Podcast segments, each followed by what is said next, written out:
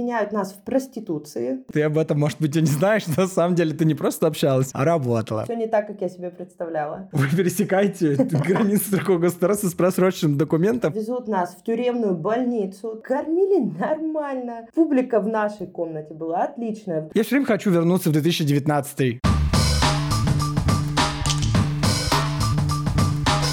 Здравствуй, меня зовут Дима Пюре, и ты слушаешь мой подкаст «Причиняю добро».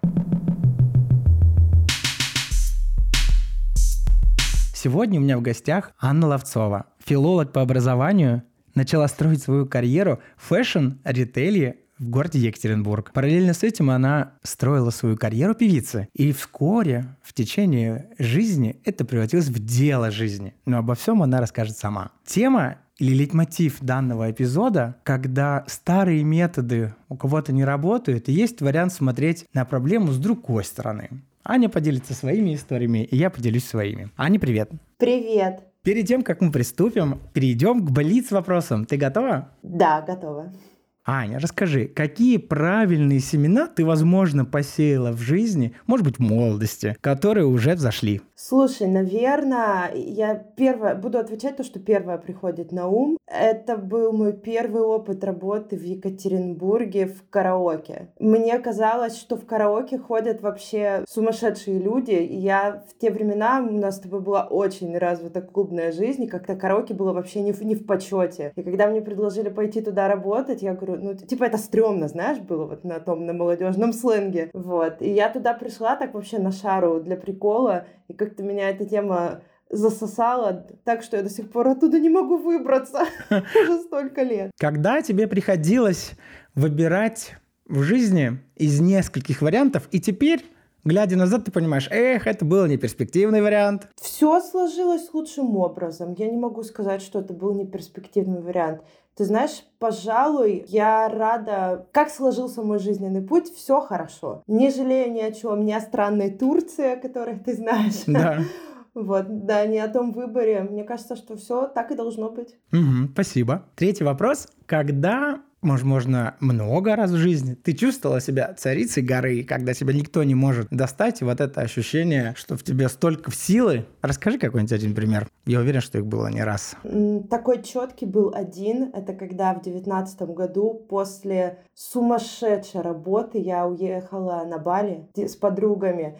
И почему-то так э, получалось, что я часто там одна была, но мне хотелось. У нас такой был классный отдых. И я помню это ощущение, что тебе никто не звонит с работы, ты материально себя чувствуешь максимально комфортно, то есть тебе на все хватает, у тебя все есть, ты хорошо поработал, и ты лежишь на берегу океана, слушаешь в наушниках любимую музыку, никто тебя не трогает. И вот это, наверное, такое кайфовое состояние, я до сих пор мечтаю в него вернуться, но что-то 4 года последних не получается. Да, ресурсные, да, состояние. Спасибо, Ань, спасибо за блиц вопросы. Переходим к основной нашей части. Слово тебе расскажи, родилась, где пригодилась, как ты думаешь, как ты вообще себя сейчас позиционируешь. Начинай с самого начала, с города Екатеринбурга. Если я правильно помню, ты родилась в Екатеринбурге. Да-да-да, я, в отличие от твоих многих э, гостей, подкаста родилась и выросла в Екатеринбурге. Я достаточно поздно переехала в Москву, в 25 лет. Мне тогда казалось, что куда ты, старая перечница, жизнь кончена, все вообще закат. Вот, едем доживать последние три года в Москву оказалось, только начиналось. А родилась в Екатеринбурге, училась в Екатеринбурге, а в классном лицее, или как это у нас не лицей, специализированный учебно-научный центр, 10-11 класс. Я Сунс. Сунс, да, да, Сунс да. это назывался, точно. Это ага. Потом я поступила в УРГУ, значит, с горем пополам, потому что поступала я и в УПИ, и в УРГУ, и должна была я поступить на пиар. Я классно готовилась, у меня были вообще все шансы, чтобы поступить туда, но мы писали сочинение, по-моему, да, вступительный экзамен. Короче, я не успела его переписать на чистовик. Мой черновик не приняли, и я вот так грандиозно провалила вступительные экзамены, была в истерике, в слезах, потому что я занималась с репетиторами, я реально готовилась. Последний вагон как вот в последнем твоем выпуске Вика рассказывала, как мы все поступали, как мы же оказались на одном факультете. Казалось перспективно, да, там был еще открыт добор на нашу специальность редакторское дело. Звучало неплохо, я говорю, ну что ж, давай, я с своего гуманитарного класса поступила в филфак. Учишься на филфаке и параллельно начинаешь где-то работать. Да. Кира Пластинина была сразу? У меня не было Киры Пластининой. Я, кстати, не работала в Кире Пластининой. Я работала в магазине Кастро. Точно. Кастро это назывался бренд. Да, верно, рассказывай. Да, первые полтора-два года, почему-то у меня они так четко с Викой ассоциируются, поэтому я все время буду говорить, наверное, мы, я Вика, потому что мы вместе учились, вместе пели, у нас было такое классное коридорное образование, пока все сидели на парах, мы где-то выступали на одном конкурсе, на другом, вот, так мы сдавали экзамены, мы все проваливали, приходили к декану, он говорил, так, девчонки, значит, если вот тут достойно споете, ну, будет вам зачет. Вот примерно так мы учились, мне кажется, первые два года. Но в итоге мы грандиозно вылетели после второго курса. Ну, не вылетели, мы перешли на заочку и пошли работать. И вот дальше уже каждый по своей дорожке пошел. Я не работала в Кире Пластиной, там Вика работала, я пошла в Кастро. И параллельно я пошла еще и в ночь работать. И вот как раз случился у меня караоке. Ну и наши Травести песнопения тоже были как раз в этот момент. Да, и тут, на самом деле, в городе Екатеринбург, как, э, наверное, уже слушатель знает, была сильно развита тогда клубная культура. Мне почему-то кажется, что сейчас она развита гораздо меньше, чем это было раньше. А было большое количество разнообразных ночных заведений и вечерних, где можно было провести время не только в пятницу, в субботу, а начиная, мне кажется, уже со среды. Можно было куда-то ходить, смотреть какие-то шоу-программы, как э, ЛГБТ, ТК+, направленность деятельности, ну, гей-клуба, назовем это так. А, ну и, собственно, в четверг, знаменитые четверги в атмосфере, это клуб под названием «Атмосфера» э, в центре Екатеринбурга, периодически менялись артисты музыкального жанра, и помимо единственной девушки Ноны разных, Вики Галеевой, у нас еще и была Эйни Лав. Да. Эйни Лав, что ты пела? Какие? Ты помнишь, какая была первая песня? Нет, не помню первую песню. Представляешь? Не помнишь, не да? Помню, да. Я, кстати, первое выступление свое тоже не помню. А я был у тебя вместе с артисткой Лена Король. Не Царева, Лена Король, кошкой. Да, да мы были, это была шоу-программа Дик Шоу. Э, Дима Ибица Король, Дима Ибица и Лена Король. Мы были твоей подтанцовкой. Ты не помнишь, да? Это? Теперь вспомнила, я помню, это была песня какая-то чуть ли не бухгалтер, милый мой бухгалтер. Да, да, совершенно верно. Это была песня бухгалтер. Вот это была эта песня. Ты ее пел на бис два раза. Ого, вот этого я точно не помню. Так. Это в конце, когда в конце второго отделения, когда народ уже был сильно подвыпитый, в атмосфере можно было, как, наверное, много где еще, за деньги, ну или просто если напоить артистов и, диджеев э, по второму, третьему кругу одни и те же номера прокатывать. В общем, ты выступал дважды э, с этой песней. Слушай, какие были классные времена на самом деле. Я сейчас вспоминаю, я такой звездой себя не ощущала, мне кажется, после никогда. Потому что реально были какие-то фанаты, да, все хотели сфотографироваться с да. было классно реально. Вот, все хотели в нашу гримерку. В гримерку все ходили, да, хотели. Помнишь, у нас было Crazy Menu, и там была консумация с артистом. И сейчас, у, консумация, это всего лишь общение. Я не помню, не помню. Да, тебя не заказывали? Нет, была я консумация? была непопулярна, видимо.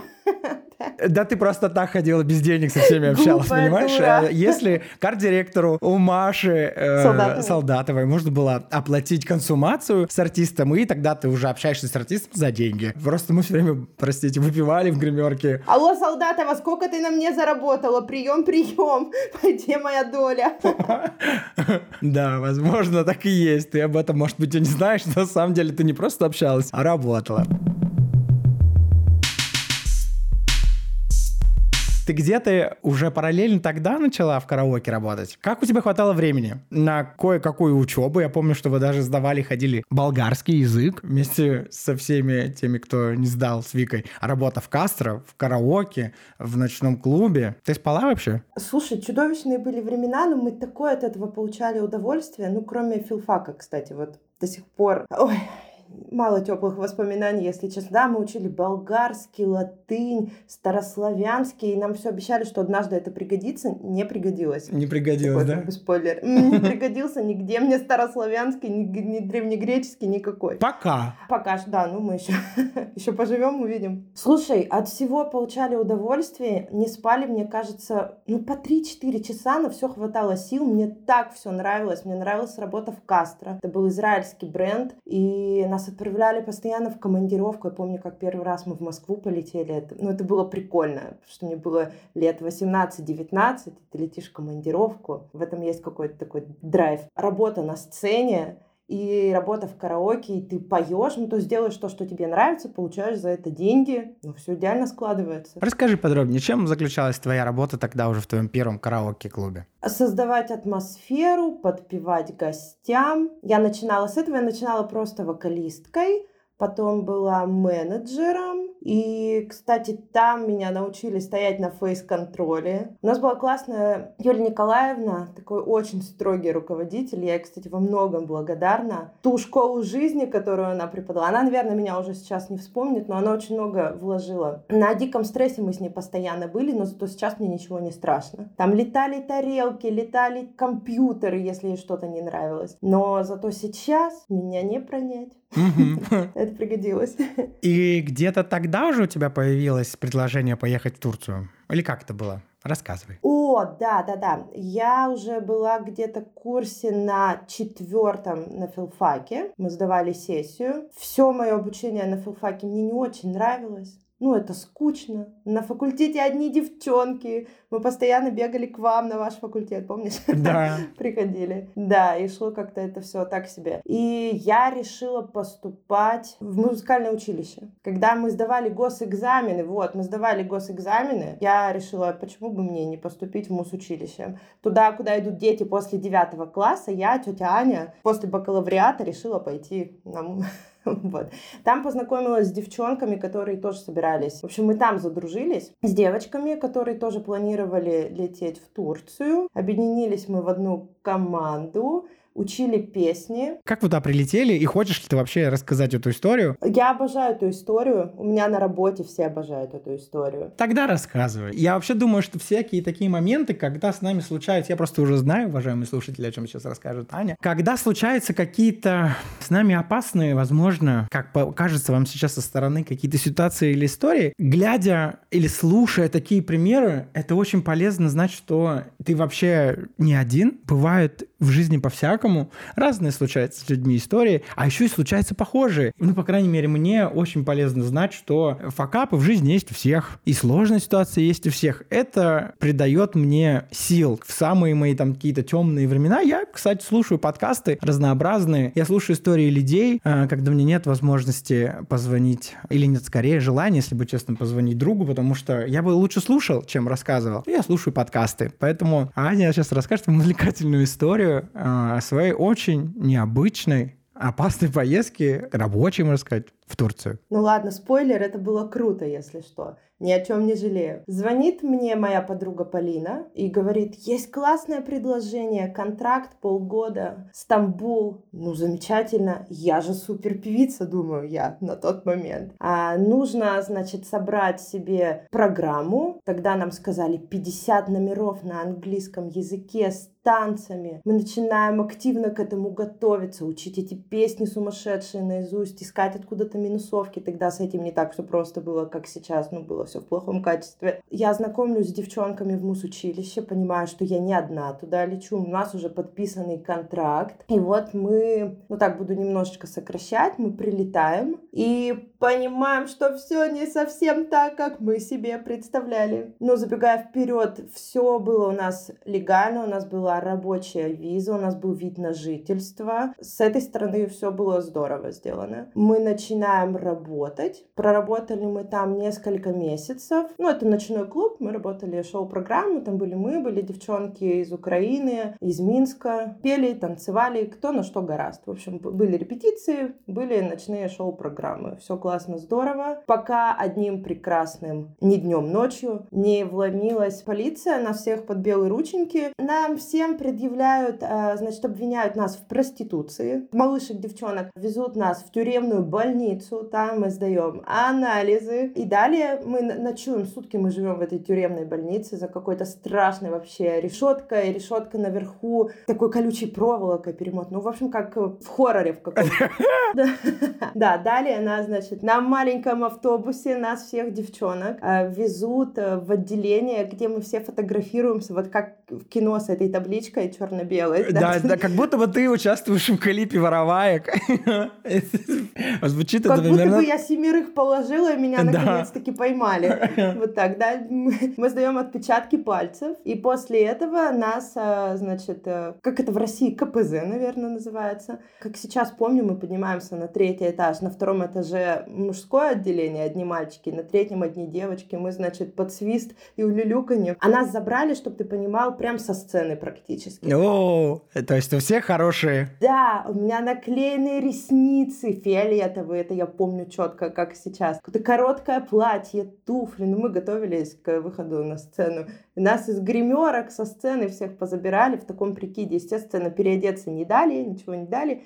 Вот. И мы сутки ночуя в тюремной больнице в этом же прикиде. Как ощущалось тогда? Сейчас я понимаю, что ты рассказываешь с юмором. Тогда было страшно? Слушай, у меня рядом была потрясающая подруга Анжелика, у которой, если я не ошибаюсь, какое-то психологическое образование. И она говорит, Аня, давай представим, что мы снимаемся в кино давай не вестись, не нервничать, потому что девчонки, конечно, кто ревел. У всех были истерики. Мы с ней немножко держались от всех особняком и пытались как-то шутить на сложившейся ситуации. Это нас очень выручило, потому что когда нас за решетку завели, все ну, истерили девчонки, а надзирательницы там женщины, турчанки, которые не любят русских красивых девчонок. Вот, и они, ну, достаточно грубо там со всеми обращались, кроме нас. Нас каким-то чудом, значит, мы зашли, а, там такой длинный коридор, слева, справа комнаты. В этих комнатах двухъярусные кровати, нары, так это, наверное, называется. Много женщин разных национальностей, всех на свете. Э, вот эта женщина-надзиратель, она девчонок распределяла по комнатам, там, где есть э, свободные эти койки и кровати. И она нас э, с Анжеликой просто запихнула в комнату, где находились матери с детьми. В общем, такое тоже бывает. Еще мы старались быть максимально вежливыми с ними, мы очень боялись их раздражать. И еще такой плюс, я не курю курю. Турецкая тюрьма — это место, где я увидела, как девчонки дерутся за последнюю сигарету. Они нервничают, и они стали выцарапывать друг другу глаза и волосы. Это жуткое зрелище, честно говоря. Я не курю, у меня никакой тяги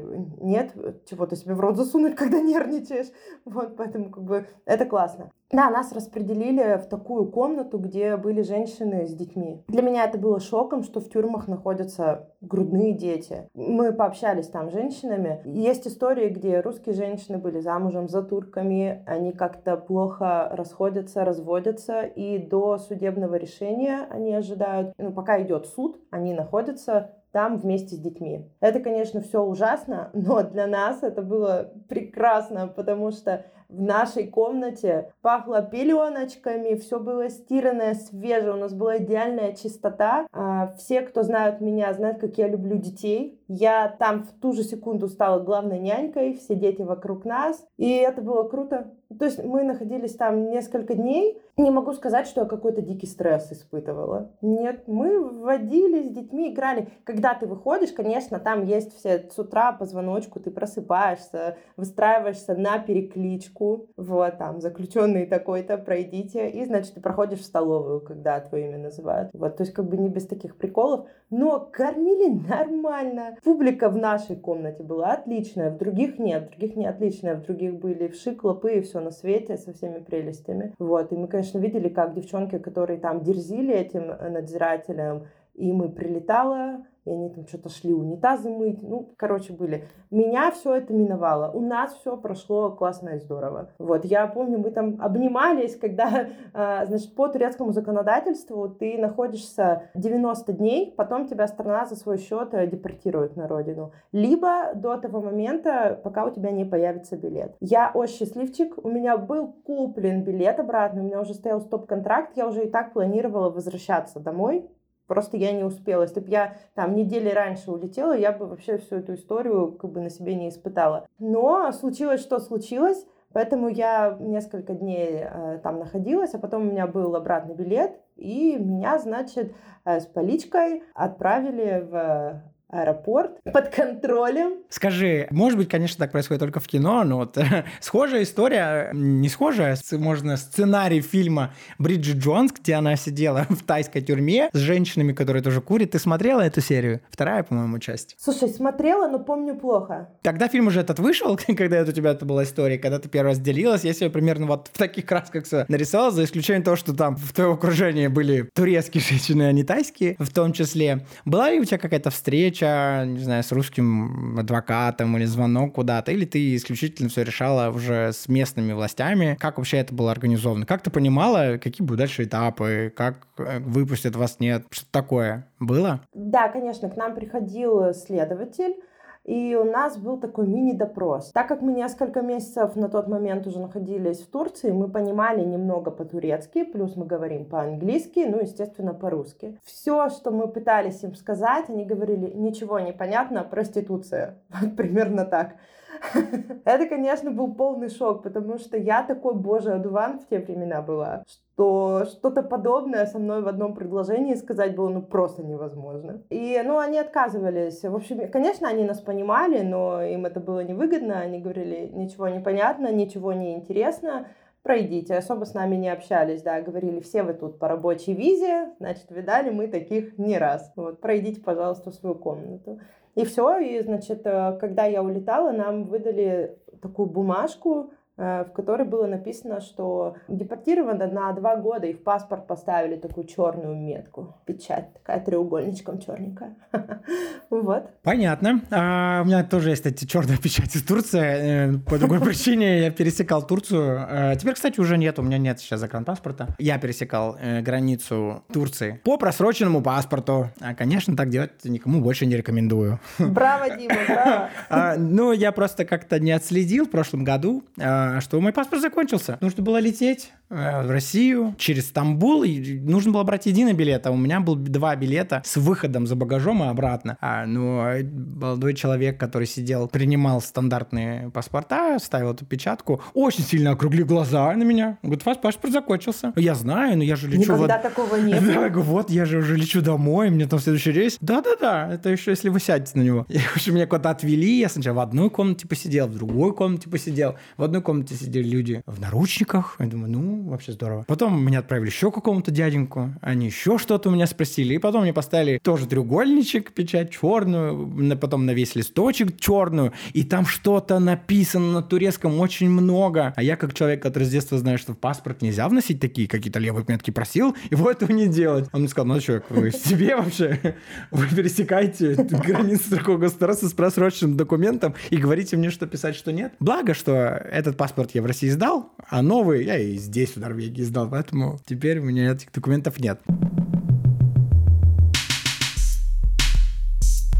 Как дальше складывалась твоя карьера по возвращению? Появилось ли у тебя отвращение к ночной жизни, к таким шоу или нет? Вообще нет. Мы, когда вернулись, первые два месяца, чем мы занимались, это созванивались с моей вот той самой подругой, она из Казани. Она вернулась в Казань, я вернулась в Екатеринбург, и мы два месяца сидели по видеосвязи, общались и планировали, куда поедем дальше. То есть как бы жизнь ничему не учит, ничего, не сильно мы испугались. Вот и мы планировали, по-моему, в Португалию поехать ехать, если я не ошибаюсь. Вот, но в итоге вот э, Анжелика улетела, а я не улетела, потому что у нас закрутился проект в Екатеринбурге. Нам предложили э, открыть э, ночной клуб, ресторан. Помнишь ты, ты был в это время в Екатеринбурге или нет? Как же назывался? Галерея. Да, точно. Вот, и казалось это все дико интересным, поэтому я не смогла полететь с Анжеликой, Анжелика улетела. А мы стали заниматься вот э, своим делом, рестораном. Причем тоже как бы на меня вышли, позвонили, предложили, сказали, вот есть площадка, давайте что-то сделаем.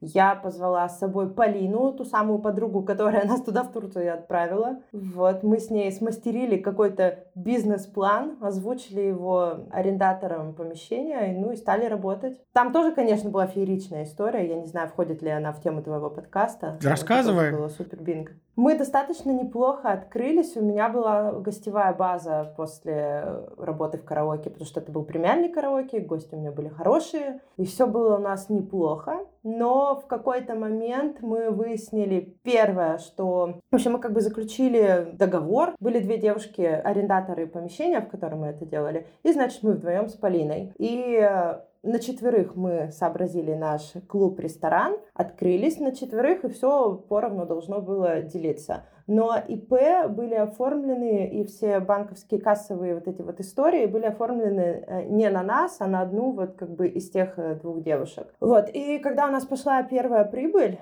мы ее не увидели. А оказалось, что у девушек банковские задолженности, они платили кредит, и все, что мы зарабатывали, а, уходило в счет погашения их задолженности. И когда нам нужно было выплачивать зарплату, у нас не оказалось денег, потому что наличных было мало, а все падало на безнал. Это была первая сложность, с которой мы столкнулись. У нас, естественно, начались конфликты, ссоры, недопонимания, выяснение отношений, разборки. Но мы все равно работали. Казалось бы, что может еще случиться? Пятничным вечером мы приезжаем к нашему клубу, мы сами ездили на закупки, мы сами закупали продукты, и, значит, приезжаем, видим какую-то давку на входе, думаем, как классно, вот к нам народ рвется, у нас фейс-контроль, все как у взрослых, значит, не всех пускают. Ну, смотрим, там какая-то нездоровая история. Что случилось? У нас был банкет на предоплате, ну, кто-то должен был отмечать день рождения. Оказалось, что этот кто-то — это молодой человек, э, который в инвалидном кресле передвигается. И наша девочка фейс-контроль отказалась его пускать. Это, конечно, вопиющий случай. Мы подбежали, пытались как-то эту ситуацию урегулировать, но конфликт был уже запущен. Ну, то есть уже был на пике, да, уже...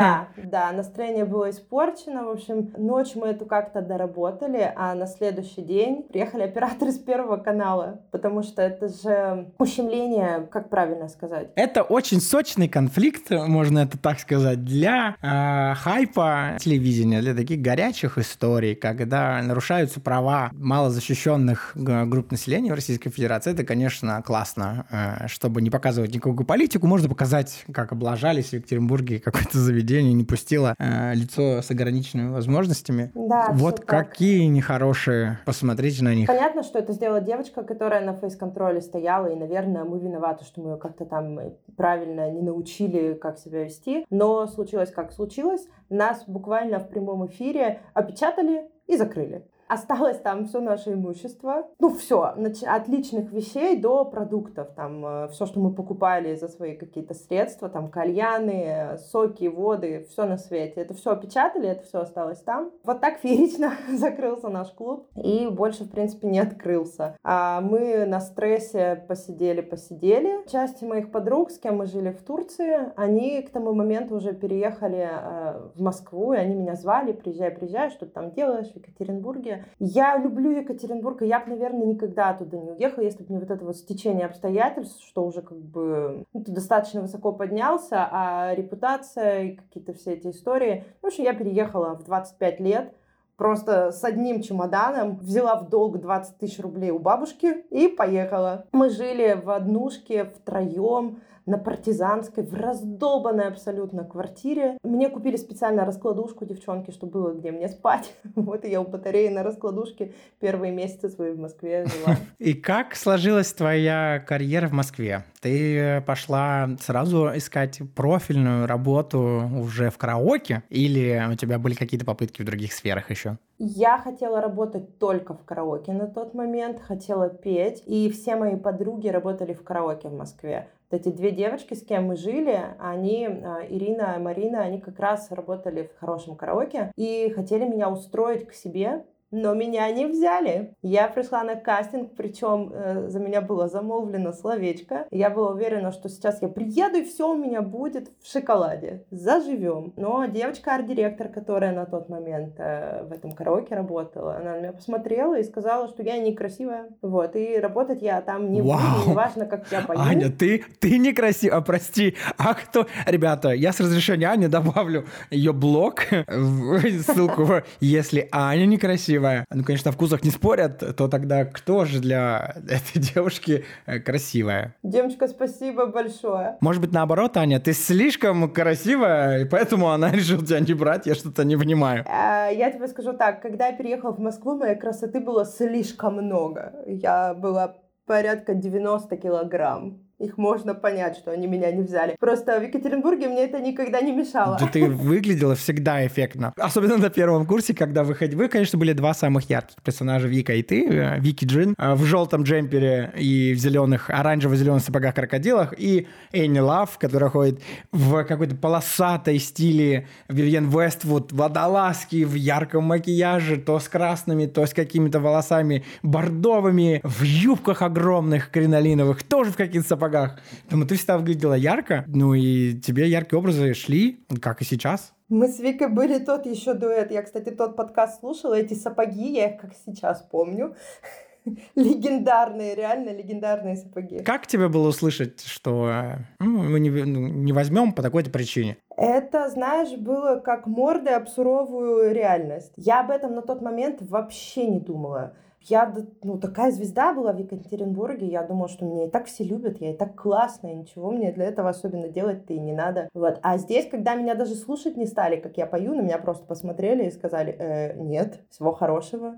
Вот. Я, конечно, немножко офигела. Начала худеть, а, начала снижать свои запросы. Ну, пострадала какое-то время, потом мне помогли, и я первый год, первые два года работала даже не в Москве. Я работала в Подмосковье, я ездила куда-то там с пересадками на автобусе в Одинцово, еще куда-то. То есть, ну, я бралась за любую работу, за трехкопеечную. Постепенно, постепенно, постепенно перебиралась ближе к центру. Помогали мне ребята. И потом я устроилась, хорошее было место, караоке Барбара Бар. Тогда достаточно известное было в Москве. Мне тоже туда помогли устроиться. Вот. Ну, мне, правда, мне везет с людьми. Что могу сказать? Мои ребята, мое окружение, даже те, с кем я там сейчас потерялась связь, но как-то всегда рядом хорошие люди мне помогали, правда.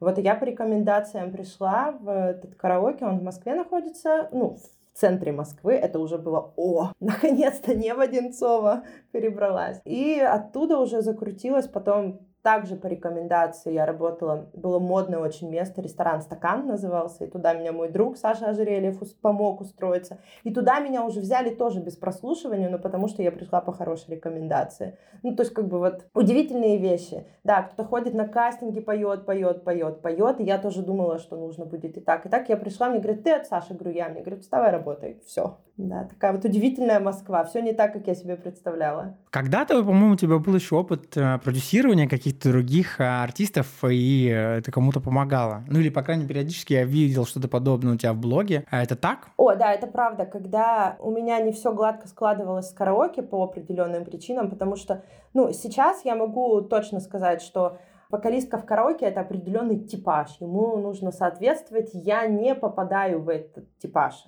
В те времена я бы сама себя не взяла на работу. То есть вот сейчас я уже руководитель, сейчас я беру девчонок на работу, и я бы тоже себя в тот период не взяла. Как говорится, претендуешь, соответствуй. Нужно было где-то брать деньги. Я всегда плюс-минус занималась еще организацией разных мероприятий, э, работала с артистами, и все мое окружение — это всегда э, творческие люди, всегда артисты. Так как у меня, ну, я сама была на тот момент артистом, но у меня не получалось работать в этой должности, поэтому я стала с ребятами как директор работать. Мои более красивые на тот момент подруги, я с ними ездила на их площадке в качестве концертного директора. А потом уже спустя время, уже когда все было хорошо, когда я уже работала в премиальных караоке, когда уже была руководителем, да, у меня был опыт, был у меня коллектив девочек, но он тоже долго не просуществовал. к сожалению, но, наверное, больше по личным причинам. Но была классная группа, да, называлась «Фламинго».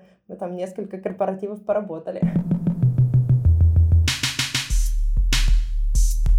Когда случилась уже караоке-жизнь в Москва-Сити? Москва-Сити случилось... Это, кстати, не первый классный проект, хотя один из любимых. Случился после Будабара. Будабар, ну, это фран франчайзинговая история, кто не знает. Первый это в Париже Будабар, и по всему миру есть рестораны. Но в Москве единственный Будабар был, сейчас он уже закрыт, а, в котором был караоке. Нигде в мире в Будабаре нет караоке. Это не соответствует э, идее самого как бы, заведения. Но к нам приезжали люди из Парижа, и мы с ними согласовывали эту историю, и нам разрешили... Концепцию? От... Концепцию, угу. да, мы им объясняли, и нам разрешили открыть э, караоке в Будабаре в Москве. Это было прикольно, потому что больше нигде нет. Я была в Париже в Будабаре. Ты думаешь, действительно, здесь не должен быть караоке, а у нас был. А когда закрылся Будабар, руководители, ну, часть руководителей из Будабара пришли в проект в Москва-Сити и позвали меня с ними открывать этот караоке. И там я была уже на позиции арта. Бы наверняка были такие мысли, чтобы построить, или ты уже тогда не хотела строить никакую другую карьеру, кроме как караоке. Вообще там артистом, ходить на какие-нибудь э, кастинги,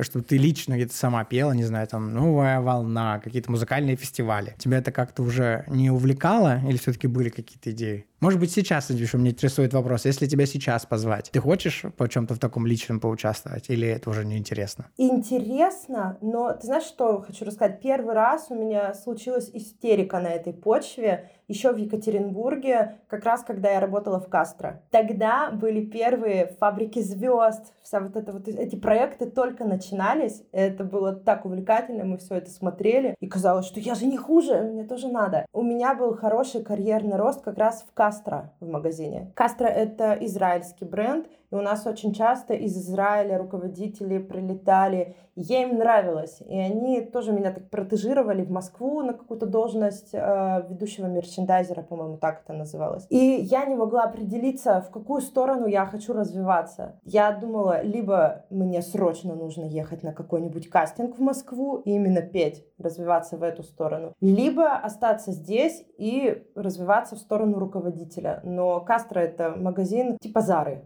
примерно вот в такой же стилистике. И, ну, как бы это профессия далекая от творчества. Но это вот как э, синица в руке, журавль в небе, ты не можешь выбрать. Я несколько ночей ревела, не могла понять, что я хочу делать. Я, кстати, помню Машу Солдатову. А, Маша для меня, мы до сих пор дружим, вот, и сейчас мы уже дружим так на равных, а в те времена Маша для меня была каким-то таким эталоном супервумен. Она всегда все знает, она такая умная, у нее эти клубы, проекты. Я прислушивалась к ней, и я помню, что я позвала ее какую-то как называлось, Поль Бейкери, да, у нас такие кофейни были в Екатеринбурге. И мы сидели, я говорю, Маша, как определиться, что мне делать? Я не знаю, вот куда мне идти, помоги. И Маша говорит, ну можно же в продюсировании двигаться, то есть как бы оставаться в творческой истории, но заниматься организацией, то есть как бы совместить, да, две своих этих историй. Вот. И я ее тогда послушала, но я вообще не поняла, как это сделать. Это за меня сделала жизнь впоследствии как-то само срослось, что сейчас вот как раз у меня, наверное, такая идеальная позиция я работаю руководителем, но в творческой сфере. То есть это у меня сейчас неделимо, я не представляю. И я периодически пою у себя на работе, не так часто,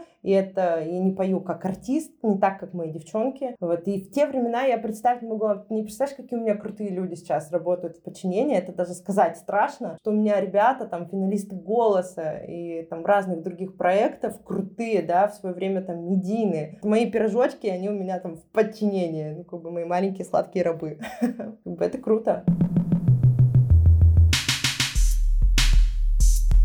Как ты сейчас, э, можно ли тебе расскажи, рассказать, в каком ты сейчас работаешь в заведении, э, если хочешь? И в чем конкретно сейчас твоя работа заключается? Да, это не секрет. Я сейчас работаю а, в караоке Дива с руководителем. Я совмещаю должность управляющей и арта. То есть как бы у меня нет отдельной позиции арт-директора, все творческие ребята, они все под моим крылом. Расскажи простому обывателю, кто, возможно, не знает кухню, скажем так, или бэкграунд работы арт-директора, чем ты занимаешься? Э, как ты строишь работу э, со своими артистами, которые к тебе приходят? Ты примерно как-нибудь... Очень интересна кухня внутренняя. Мы сейчас только а, с артистами историю, да, рассматриваем? Ну, расскажи что-то, что-нибудь интересное такое. Потому что, на самом деле, ты когда часто работаешь в чем-то, в какой-то сфере, тебе кажется, ну, это понятно, чем я занимаюсь. Но это не так. Многие, я уверен, что э, многие слушатели у меня, да просто мои знакомые не знают, как вообще внутренняя история таких заведений работает. Чем занимается управляющий, чем занимается директор. Когда ты приходишь, все готово. Ты заходишь, оплачиваешь себе какие-то напитки, и далее твоя комната, и ты просто поешь, э, и как-то все очень гладко получается. И правда есть там люди, которые после того, как ты плохо спел, кто-то споет хорошо, и ты чувствуешь себя превосходно, и ты потом ушел с хорошим настроением. Но э, я уверен, что вы приходите гораздо раньше и репетируете и так далее. Как это все происходит? А, я, кстати, часто стала последнее время думать о том, что ну, ты иногда идешь, думаешь, господи, день сурка, одно и то же постоянно сурка. происходит, да. Ты думаешь, ну блин, хочется какого-то развития, хочется еще. Потом пытаешься посмотреть на себя со стороны и думаешь, ну на самом деле у меня каждый день праздник, у меня каждый день чей-то день рождения, мы каждый день... Просто когда это постоянно в одном и том же месте, и ты от этого тоже устаешь. Вот, наверное, тяжело это понять людям, которые каждый день едут э, в офис, в метро. Для меня это, конечно, вообще страшный сон. Я бы так не смогла точно работать. Во сколько начинается, да, твой рабочий день? Скажи. Сколько Он не заканчивается. Мой рабочий день не заканчивается. Классный ответ. Да, потому что у нас ночное заведение, караоке работает с 9 вечера до 6 утра. Ну, персонал приходит там часам к 7 на работу. Но так как э, у меня руководящая должность, все вопросы я решаю в день я просыпаюсь, у меня уже в WhatsApp привет от бухгалтерии, допустим, какой-то висит. Соответственно, 80, наверное, процентов э, работы я делаю лежа в кровати, в телефоне, созваниваясь договариваясь. Что я делаю? Я ставлю артистов и в ресторан, и в караоке, составляю программу на выходные. А, соответственно, артисты — это личности не постоянные, ты с ними сегодня договариваешься, завтра они куда-нибудь уезжают, передумывают. Кто-то мне однажды, у меня была история, что две девочки должны были выйти петь, а мы договорились за неделю, а за эту неделю они передумали и стали видеографами. Ну, как бы вот так и больше не поют. вот. Тоже Поэтому... новый метод, да, интересно. Да, ну это из творческой истории. Плюс всю скучную работу я тоже в основном делаю из дома. Это графики какие-то составляю, отчеты пишу, это все скучно, но это тоже надо делать. Ну, в общем, это, это можно делать удаленно в компьютере, по почте и так далее. Когда я прихожу непосредственно на площадку, честно говоря, наверное, я прихожу, господи, не дай бог сейчас это мои ребята услышат, но просто чтобы они не расслаблялись. Ну, как правило, то есть я такое конкретное, ну, я хожу, слежу за ними, говорю, тут не стой, иди работай, тут не кури, там танцуй, здесь не танцуй. Больше как бы шороха ты наводишь на работе, потому что сделано все заранее. Ты хорошо спланировала, и далее это можно назвать в, в вещевом ритейле, в H&M у нас называлось, а, когда управляющий или менеджер вертолет как поднимается над ситуацией и сверху смотрит, что происходит, и приземляется в том месте, где это нужно. И приземляешься кого-то подбодрить, а, пошутить шутку, или, возможно, кого-то дать пинка под жопу, а, или уже среагировать, если случилась какая-то критичная ситуация. Я верно тебя понимаю? Сто процентов. Есть один э, классный дядька умный, и он сказал такую фразу, мне очень понравилось. Не помню, как э, дословно. В общем, чтобы быть хорошим руководителем, нужно просто собрать классных, талантливых людей в одном месте и от них отъебаться. Вот это правда. Мне кажется, что плюс-минус у меня получилось. То есть мои ребята, в принципе, они сами знают свою работу. У нас абсолютно идеальный коллектив, хорошие ребята над которыми не надо стоять и смотреть, чтобы они куда-то не... Ну, то есть ребята приходят, все любят свою работу, все приходят работать. У меня, слава богу, нет в коллективе таких персонажей, за которыми нужно следить, чтобы что он где-то спит, пока идет работа. У нас такого нет, это правда. Вот у нас классные ребята, они все сами делают свою работу. Ну, периодически их нужно где-то там направить, сорганизовать, и все.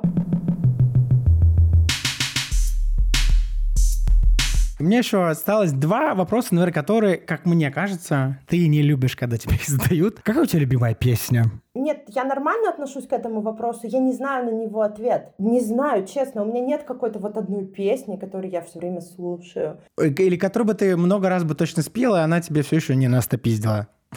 Извините за мат. Ты знаешь, наоборот, есть песня, которую я просто не перевариваю. Это «Бабушка курит трубку». Я не могу, мне дурно просто, когда я ее слышу, и в людей просто бес вселяется. Вот если ее поют в караоке ночью, просто это портал в ад открыт. Я не знаю, что с ними происходит. Да. Вот. Не на. Это смешно. А какие самые э, популярные песни люди? Ну вот я так и думал, что эта песня, конечно, изгоняющий дьявола, экзорцизм. Наверное, под утро таких вариантов, наверное, много, когда что-то под... Ну, весь шнур, наверное, это экзорцизм, да? Нет. Ты знаешь, столько лет работаю в караоке, больше десяти лет. Топ популярных песен не меняется. Серьезно? Ну-ка, Серьезно, удиви. это какой-то парадокс. Поют Успенскую гитара, 3 сентября Шефутинского, вот эту бабушка курит трубку, вот эти старые песни пели, поют и будут еще сто лет петь. Императрица, угонщица, рюмка водки на столе. Они просто не уходят из топа. Появляются какие-то новые популярные песни. Что туда залетело, это вот Ленинград экспонат про охуительные штаны песня. Она так залетела в топчик, ее периодически еще поют. Пара песен Лободы, типа «Твои глаза», «Суперзвезда». Они вот как-то, ну, смогли, да, остаться. Все остальное появляется какой-то это... Нет! Нет, вот Дорн тоже он был популярен, да.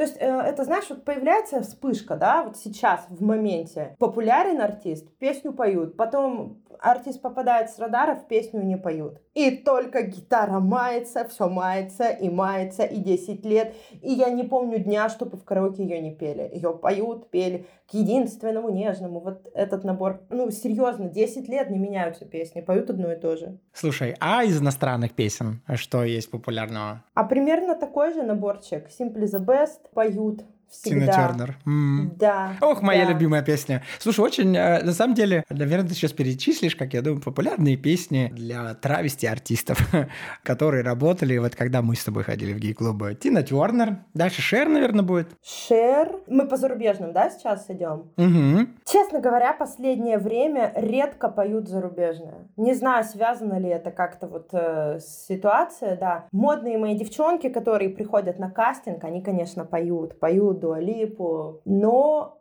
редко. Если кто-то поет на английском, то это гость, который хочет показать, смотрите, я пою, сейчас я спою, и там идет Лара Фабиан, Селин Дион, песни из Титаника, вот это вот на разрыв аорты. Вот я так не могу вспомнить э, какого-то популярного иностранного артиста, чтобы его вот прям пели в караоке. И я вернусь к своему надоедливому вопросу. А какую выбрала бы ты? Вот если гость тебя просит, ну, наверняка просит. Анна, а вот вы, как вот спойте. И что ты обычно выбираешь? Чаще всего. Дим, я же профессионал, смотря кто просит, понимаешь? Хорошо, прошу я. Что ты спела? Тебе бухгалтера бы, наверное, чтобы мы пожали. Ну, понимаешь, как бы тебе нужно, да, я пытаюсь этому ребят научить, да, ну и ты получаешь удовольствие, понимаешь, допустим, ну хочу я спеть песню Металлики, вот мне нравится, я могу спеть Металлику, но... Гостю не зайдет, да? Смотря кому я ее пою, да. Ну, то есть у меня придет мама моя, не знаю, ей нафиг не нужна эта металь. Я же не получу удовольствия, да, потому что когда ты поешь для кого-то, в пустом зале я там себе пою, это одна история, когда никого нет, и ты поешь для себя там под настроение. Хочешь тебе пострадать, я бываю там что-нибудь погорюю или наоборот проораться, как бы это можно. Но если ты в зале, ты поешь для гостей, надо считать, кто у тебя в зале находится. Я могу Успенскую спеть, мне нравится. Вот, если у меня как бы соответствующая аудитория. Слушай, мне понравилось, как ты ответил на этот вопрос. Это такой, наверное, классный новый метод. Получается, ты умеешь почувствовать, как, как психолог, что гостю зайдет, и если гостю нравится, то и ты, соответственно, тоже с лучшим качеством на роли отдачи это можешь спеть. Да. Что изменилось после событий, которые у нас идут на политической арене? Стали люди меньше петь? Или стали люди больше петь? Мне почему-то кажется, стали больше петь и ходить в что-то подобное. Меньше петь не стали точно. Людей, которые ходят в наше заведение, к сожалению, стало меньше. У нас достаточно дорогой ценник, то есть у нас сегмент Лухари. У наших гостей есть деньги, соответственно, есть возможность уехать. И очень многие сейчас э, улетели по разным странам. Поэтому гостей действительно стало меньше. Если поговорим о том, что они стали петь, когда только это, вот я помню, первый день объявили мобилизацию, мы работали, гости были, но это была максимально депрессивная смена. Все мужчины пили как не в себя, пели офицеры, пели военные песни, прощались, в микрофон говорили, что они все офицеры запаса и сегодня последний раз, и вот они уходят на войну. Но это была какая-то дичь, правда. Ну просто мы ту смену еле пережили, это был какой-то трэш просто. Вот, это я прям четко помню. Потом неделя был спад, а потом люди устали страдать. Ну, как это всегда бывает люди привыкли и постепенно стали возвращаться. Ну, говорю просто физически людей сейчас в Москве меньше. Ну, как бы людей, которые ходят по клубам, поэтому в клубах сейчас наполняемость чуть меньше, чем обычно. Но те, кто остались, ходят и поют, как ни в чем не бывало. Ты хотела бы открыть свое заведение, или ты наемный работник? Пока я дам тебе чуть перерыв отдохнуть, я вот э, рассуждаю об этом. Когда-то мне кажется, что я просто только наемный работник и вряд ли могу делать что-то свое. Ну, как сказать, только единым э, собственником э, и управляющим сотрудником какого-то одного проекта. Мне проще работать, когда я нанят, и я знаю, что делать. Э, и у меня есть какая-то свобода, если что, куда-то просто уйти. Как у тебя с этим? Ты скорее наемный работник или тебе когда-то бы хотелось открыть что-то подобное свое, уже, возможно, быть в другой стране, не знаю? Я бы точно не хотела от открыть э, свое караоке? Однозначно нет. Но не потому, что я наемный работник. В этом как раз таки сложность. Мне вообще... Я стараюсь работать так, чтобы у моего руководства не было ко мне претензий. Я достаточно, ну, честно говоря, болезненно какие-то там замечания бывают воспринимаю. Я не люблю, когда мне делают замечания. Я люблю работать так, чтобы не было вопросов. Этого мне есть. И больше, наверное, я все-таки руководитель, чем подчиненный. Хотя руководители у меня предостаточно, и все они потрясающие. Но очень важно для меня, чтобы руководитель вызывал уважение Понимаешь, да? Я не смогу быть в подчинении абы у кого. Если я не уважаю своего руководителя, мы точно не сработаемся. Я ну, не смогу так работать. Мне очень важно, чтобы... Ну, такое да. уважение же, оно складывается с течением времени. Это же целый путь построения. Или ты сначала просто на авторитете относишься к этому человеку, и дальше... Уважение, если как с человеческой точки зрения, именно, ну, по характеристикам, по каким-то, это одна история. Да, конечно, это тоже важно. Но есть еще уважение, ну, к опыту твоего руководителя, да? То есть я должна понимать, что мой руководитель мудрее, опытнее, умнее меня. Компетенция. Да. Угу. То есть как бы я под руководителем как под крылом. Да, если я с чем-то не справляюсь, я иду к своему руководителю, да, как к маме. А если руководитель не может решить проблему, то как бы тут уже, вот, понимаешь, да, такой момент. Скажи, что ты хочешь сказать в завершение слушателям подкаста «Причиняю добро» тебе, мне? Либо по теме твоей карьеры, либо по теме, когда новый метод или, или кардинально как ты посмотрела на ситуацию с другой стороны. Вот как, на мой взгляд, твоя история с приключением, можно назвать так, э, в Турции, и ты вернулась э, и посмотрела на проблему с другой стороны, я бы, наверное, точно бросил, как я думаю, и не стал. Мне бы это знак, не нужно развиваться в этой истории. Все, надо как-то что-то по-другому делать. А для тебя это был другой вариант какой-то, как ты посмо... с юмором это всегда рассказываешь. Я ни разу не слышал, чтобы ты эту историю рассказала, а, что какой ужас, кошмар, трагедия. Ты рассказываешь это очень забавно, как будто бы это и правда остросюжетная серия какого-то сериала из четырех серий. То, что касается истории с Турцией и вообще всех других историй, ну, про Турцию я рассказала, я ее не стесняюсь. Ну, это было, это классно, мне нравится, что у меня это было. Более того, мы с Анжеликой там сидели и говорили, ну что, лет через 10 будем вспоминать, ты моя сокамерница, я твоя сокамерница. Это же смешно. Ну, то есть, как бы ты, смотря как ты к этой ситуации относишься, умирать и страдать, наоборот, вот какие приключения. А к работе Нужно получать удовольствие от работы. Я не смогла бы работать. Я, кстати, пробовала, когда началась пандемия и история с ресторанами вообще же все рестораны позакрывались. Это мы такой блок пропустили, а, потому что два года я выпадала из жизни, Дим, вообще. Ну, мы, кстати же, тогда с тобой общались, встречались, и я была похожа на облезлую курицу. Это был сложный момент. Да все, как я так ну, я не могу сказать все, но очень многие, Ань. Э, то, что ты описываешь про 19 год, ты не первый гостем подкаста являешься. Вот 2019 год, он был какой-то на подъеме, как все так рассказывают. А может быть, это связано с тем, что после этого было вот таких два года, когда у нас нет, не, у многих не оказалось тех ресурсов, а, которыми мы обычно подпитывались, а, не было работы, в которой тебе нравится делать. И, наверное, поэтому чувствовал себя облезлой курицей. Очень много кто. Я тоже себя таким, именно таким и чувствовал. А, когда потом типа все вернулось на свои русла, а так оно все еще не вернулось. Другое. И я вот все еще ищу этот новый метод, как теперь жить. Я все время хочу вернуться в 2019. Да, да, да, да. Я, я, я, когда же найдется эта дверь, э, где вот там на паузе все стоит, я вернусь туда. Мне там нравится работа, я знаю свои ресурсные какие-то моменты, но так же не будет.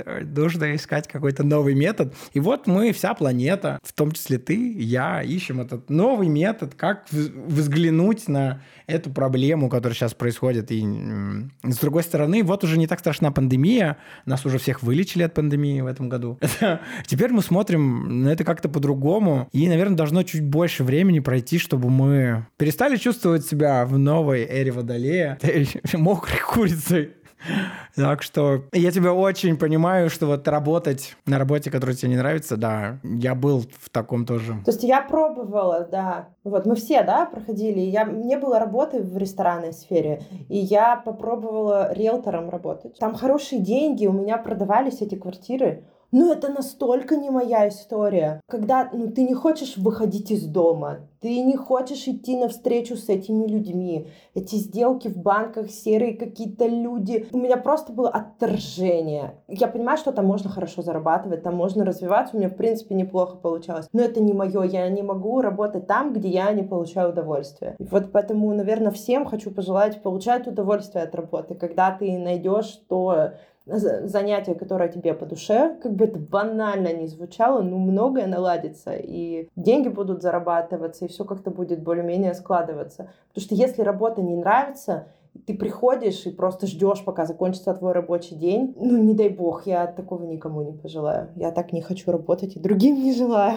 Сижу сейчас и думаю, ты рассказываешь, я сижу думаю, а вот э, что же у меня такое, да, вот сейчас, чем хочется заниматься, чтобы что-то налажилось. Наверное, сейчас это вот мой подкаст. Спасибо тебе, что ты пришла гостем в него, потому что это, пожалуй, то немногое, чем мне действительно хочется заниматься. Возможно, не всегда будет так в жизни, когда то дело, которым тебе хочется заниматься, будет приносить какой-то большой доход, но меня никто не заставляет это делать, и мне действительно хочется приходить, общаться с гостями, потом получать удовольствие от выложенного эпизода, или еще когда Олеся отправит мне обратно а, уже то волшебство, и я слушаю, мне не хочется ничего поправить, но смотреть или получать, возможно, от вас, слушателей, обратную связь какую-то. Я учусь теперь реагировать на негативную обратную связь по-другому. И вот это то, что мне сейчас приносит удовольствие. Я рад разделять это с вами, с гостями и с тобой сегодня в данном подкасте. Дим, спасибо тебе. Ты очень органично во всей этой истории смотришься, и я обожаю твой подкаст. Я его честно слушаю.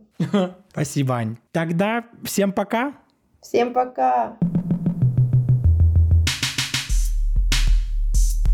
Если тебе понравился эпизод, конкретно этот, либо какой-то другой, ты по-прежнему можешь угостить меня чашкой кофе. И это будет твоя благодарность для меня можешь отправить какой-то донат, небольшую сумму денег, символическую, 100-150 рублей, и я выпью чашку кофе, находясь здесь, в городе Осло. А если понравилось так сильно, что хочется что-то написать, а может быть не понравилось и хочется что-то написать, можешь написать мне в блог в Инстаграме, ссылка тоже указана. Либо можешь оставить комментарий, если ты слушаешь на платформе Apple Podcast, такое фиолетовое приложение, если слушаешь на Яндексе, можешь поставить мне сердечко. Всем пока! thank you